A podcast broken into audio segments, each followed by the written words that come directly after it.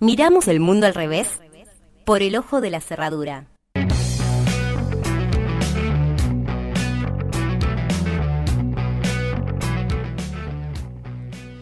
El episodio entre Cava y Nación referido a la presencialidad de las clases dejó a más de uno de por acá sintiendo esta semana que se jugaba algo de sí en esa puja política que se tornó judicial y que por momentos era meramente partidista. Digo algo de sí, algo de un rosarino o una rosarina en el enfrentamiento entre Rodríguez Larreta y Alberto Fernández con Axel Kisilov como el padawan hábil del presidente, una cosa así, ¿no? Pasó algo que va más allá, creo yo, de lo que es una tensión heredada, residual, sobre lo que son los conflictos que tienen su eje en la capital federal, ese centralismo porteño, que por más federal que nos digamos, sigue vigente totalmente. Va más allá incluso de si las medidas, las restricciones que anunció el presidente se replicaban posteriormente en el resto de los territorios provinciales, sobre todo en aquellos que por el flujo con Buenos Aires tienen una ruta COVID capaz de movilizar a la cepa que se te ocurra. Va más allá de eso porque la tensión que se puso en juego, la tensión que se puso en juego fue, che, a ver dónde está el poder, a ver quién mueve a ver quién tiene la manija para cambiar lo que pasa o dejarlo como está? Esa es la respuesta, para mí, que se buscó encontrar en ese palo por palo, conferencia de prensa contra conferencia de prensa, y más preocupante todavía, juzgado por juzgado. Así fue que, como tantas veces en los últimos años, la política dio su paso atrás y dijo, señor juez, defina usted. Ojo que esto vale no solo para dos o tres dirigentes, sino que es mucho, pero mucho, mucho, mucho más extendido. Pregúntate vos, si no, si escuchaste hablar más de fallos en los últimos 8, 9, 10 años que de proyectos políticos. Entre colegas, entre colegas, preguntaría si leyeron más fallos que proyectos legislativos. Y ojo, ojo, que nos podemos sorprender con las respuestas. Es mucho, mucho más extendido que dos o tres dirigentes la judicialización de la política es también la resolución o no de los conflictos diarios, cotidianos, centrales, por la vía judicial.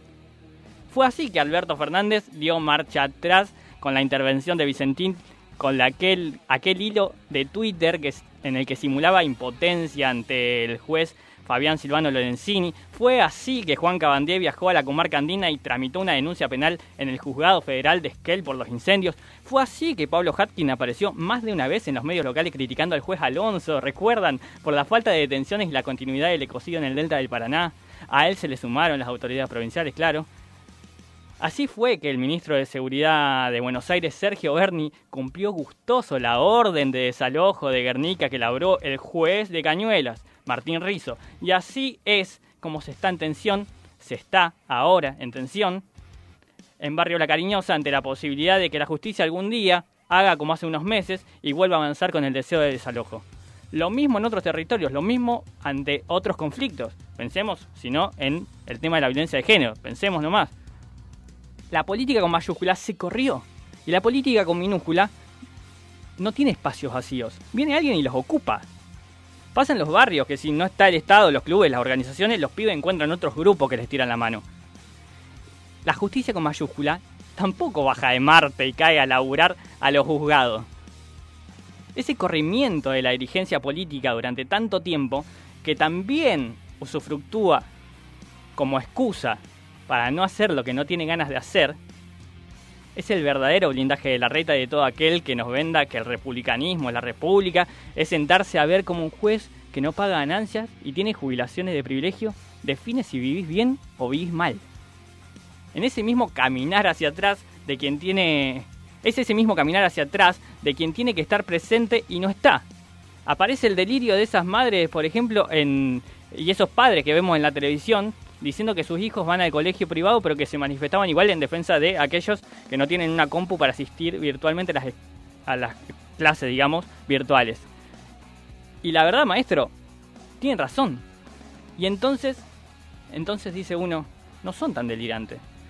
Entonces tan delirantes no serán el resto de las cosas que plantean. Y así se van legitimando, te van copando. Me parece, me parece que gobernar es también gestionar la esperanza. Con el aumento de los precios, el aumento de la pobreza y la exposición de cierta impotencia ante cada conflicto que surge, eso no está funcionando. No está funcionando. Eso es lo que se jugó en la semana en el conflicto de Larreta, Kisilov, Fernández. La expectativa, la expectativa de quién mueve, loco. Hay que empujarlos en el buen sentido, así que no se ilusione Pato, Bernie, no se ilusionen. En el buen sentido hay que empujarlos a ocupar esos espacios. A dar la cara por lo que no y lo que sí. Si no se reacciona a tiempo y se sigue dejando el espacio, ojo, ojo, porque pueden coparnos la parada.